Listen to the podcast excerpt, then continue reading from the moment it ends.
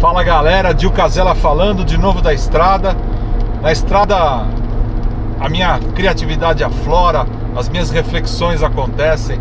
Eu estava aqui pensando de algumas pessoas que me abordam, normalmente ao final dos meus eventos, das minhas palestras, que me abordam em várias ocasiões e falam o seguinte: é, Dil, se eu arrumasse alguém que vendesse para mim, que vendesse o meu produto, que vendesse o meu serviço, a minha consultoria, as minhas palestras, eu ia me dar muito bem. É...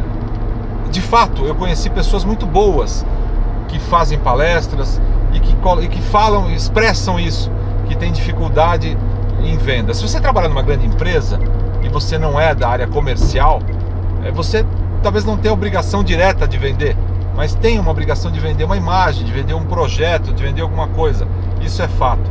Por outro lado, é, eu quero dizer o seguinte: se você é microempresário, empresário, se você é profissional liberal, é, dentista, se você é da área de saúde, se você é palestrante, consultor, você tem que saber vender. -se. Você tem que saber vender. Então quem faz, quem faz esse tipo de colocação, é, se eu arrumasse alguém para vender os meus projetos, provavelmente tenha passado por uma situação constrangedora em vendas, que não conseguiu fazer uma venda ou que teve uma portada na cara, um não muito intenso e aquilo ficou uma coisa é, repeliu a, a pessoa a, a, tentar vender novamente. É, eu quero dizer para que, que isso não seja incorporado. O meu recado hoje é que isso não seja incorporado à personalidade da pessoa. E muitas vezes isso fica incorporado à personalidade da pessoa.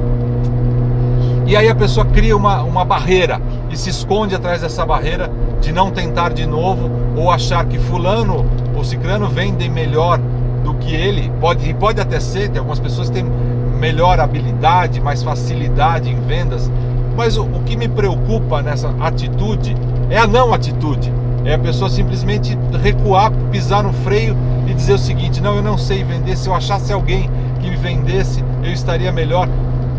É, se você achar essa pessoa, vai ser legal. Agora, enquanto você não acha essa pessoa, eu sugiro que você vá a campo, venda, faça a venda. Olha, vender não é fácil, não é fácil não.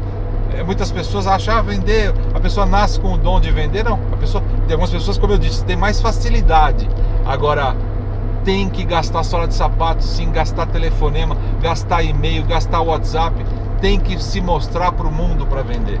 Se a gente não se mexer para vender, na verdade, muitas dessas pessoas elas ocupam uma zona de conforto que não querem se expor, não querem se desgastar para fazer esse tipo de.